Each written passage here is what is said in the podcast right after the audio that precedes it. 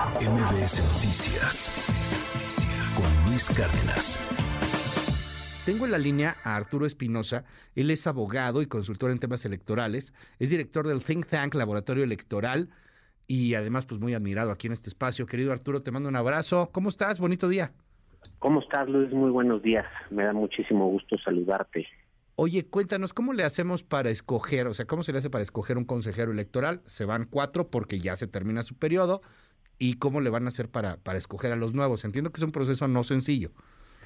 A ver, sí, efectivamente es un proceso que tiene varias etapas. Es un proceso que desde 2014 sigue eh, estas diferentes etapas.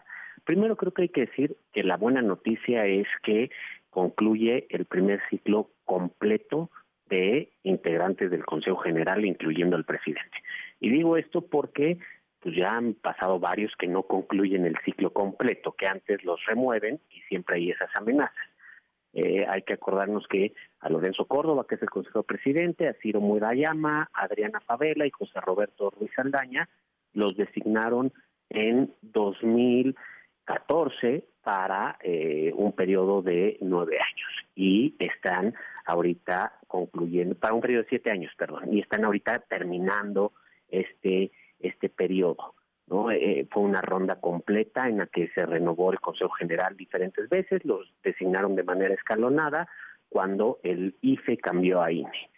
Y ahora, este proceso es un proceso en el cual la Cámara de Diputados, que es quien lleva, lleva todo el procedimiento y es quien hace la designación al final, emite una convocatoria y dentro de esta convocatoria para que se inscriba cualquier persona que eh, reúna los requisitos legales, que la verdad es que son requisitos muy básicos, pueda eh, aspirar a ser o consejero o consejera presidente o consejero, consejero, consejera electoral. Lo digo de esta manera porque son en realidad dos procesos. Uno es para ser consejero o consejera electoral y otro es para ser consejero o consejera presidente. Y dentro de este procedimiento hay un aspecto muy importante, un, un pequeño órgano que se crea de manera temporal, que es el Comité Técnico de Evaluación. Son siete personas cuya responsabilidad es determinar quiénes son los perfiles idóneos para ocupar estos cargos. Ajá, quiénes serían quienes pueden ser los mejores y las mejores consejeros, consejeros electorales o consejero presidente. Este, y estas son siete personas. Del comité técnico son los que ponen a los candidatos a ser consejeros, o sea, no todos los que los que pongan al final de cuentas van a quedar, ¿no? ¿Lo entiendo así? No, a ver. De cada uno de estos de estas cuatro vacantes, el comité técnico de evaluación hace una propuesta de cinco personas que son entre quienes la Jucopo y posteriormente el Pleno de la Cámara de Diputados tiene que designar. Es decir, una quinteta por cada cargo. Si no me equivoco, y si Pitágoras estaba bien, son 20, ¿no? Así es. O sea, va a haber 20 candidatos, ok. Así es, tiene que seleccionar 20. Y se los tiene que decir. Este, estos cinco van para consejero, consejera, presidente, son los que yo propongo, y estos y las otras tres quintetas, digamos estos otros 15, pero una quinteta por cada cargo, son para consejero o consejera electoral. Y ya la, la Jucopo eh, hace una, la Jucopo es la Junta de Coordinación Política, hace una valoración de estos perfiles y lo somete al Pleno, en donde también otro aspecto importante, se requieren una mayoría calificada, es decir, Morena aunque dos terceras partes. la mayoría por sí solo no puede designar consejeros, requiere de la, la oposición para poder hacer esta designación. Perdón, mayoría calificada para cada consejero? Para cada uno. sí, la votación es por mayoría calificada. Sí, sí, sí, la, verdad es que es muy importante y esto es algo que aprendimos desde 2003. Si te acuerdas, en 2003 fue la primera vez que se renovó de manera completa el Consejo General del IFE en ese entonces y y en, en ese entonces no hubo un acuerdo de todas las fuerzas. El PRD no votó a favor y fueron los consejeros que en 2007 salieron de manera anticipada, eh, entre ellos el consejero presidente de ese entonces. Ahora, el comité técnico lo integran cuántas personas? ¿Siete? Siete personas. ¿Cuántos son del, o sea, el, entiendo que del INAI y de la CNDH pues tiene que ver ahí con una cuestión ciudadana, este, de, de democrática, etcétera, ¿no? Supongo que era la idea. A ver, eh, la, idea era generar un poco un equilibrio entre los perfiles que integran. Que no fueran políticos. técnico de evaluación, exacto, y que no, no fueran perfiles únicamente nombrados por la Cámara de Diputados, sino que fueran perfiles nombrados por, acuérdate que tanto el INAI como la CNDH son órganos constitucionales autónomos, ¿no? Eh, en teoría deben demostrar cierta autonomía y por eso el INAI designa a dos de estos integrantes del Comité Técnico de Evaluación y la CNDH a otros dos. No, bueno, pues en, teoría este, pues muchas cosas funcionan, ¿no? Este, pero me, me llama ahí la atención, son cuatro del, o sea, dos del INAI, dos de la CNDH y de la JUCOPO. Es la JUCOPO en diputados la que determinaría, no cada partido político, o sea, porque ahí nos quedan tres de para, para concluir los siete. Los tres restantes son personas que nombra la, JUCOPO, desde luego un, acuerdo entre la JUCOPO de cómo se designa. Y los partidos, ok.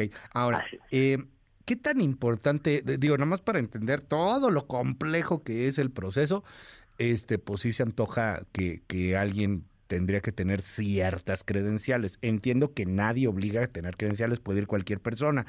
Y yo no quiero menospreciar eh, nada, ni ninguna profesión, ni absolutamente nada, pero la neta, y, te lo digo eh, de, corazón, Arturo, tú eres un especialista en este tema, llevas tu vida dedicándote al asunto, estudiándolo, etcétera.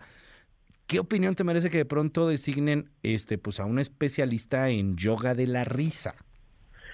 A ver, lo, que marca un poco la ley es que deben de ser personas de eh, reconocido prestigio y con este, cierta noción de la materia, ¿no? La verdad es que en ocasiones anteriores el Comité Técnico de Evaluación ha sido compuesto por personas, la verdad, o sea, sumamente conocedoras, personas muy serias en estos temas, estuvo en su momento Diego Valadez, estuvo este Ana Laura Magaloni, estuvo José Roland Chopa, estuvo el mismo John Ackerman, que podrá ser polémico, pero pues es una persona que tiene mucho conocimiento. en, sabe? en temas electorales, estuvo eh, el doctor César Astudillo, la verdad, han, ha estado compuesto por personas de alto prestigio, ¿no? Creo que en esta ocasión la CNDH designa a dos personas que a lo mejor no son tan conocidas. Entiendo que uno de ellos tiene experiencia y conocimiento en la materia. Yo no lo conocí en lo particular, pero lo que he estado viendo y lo que he estado leyendo y otros colegas que se dedican a estos mismos temas mm, se expresan muy bien de, de él. Y bueno, la otra persona ah, parece ser que, que no tiene tanto conocimiento.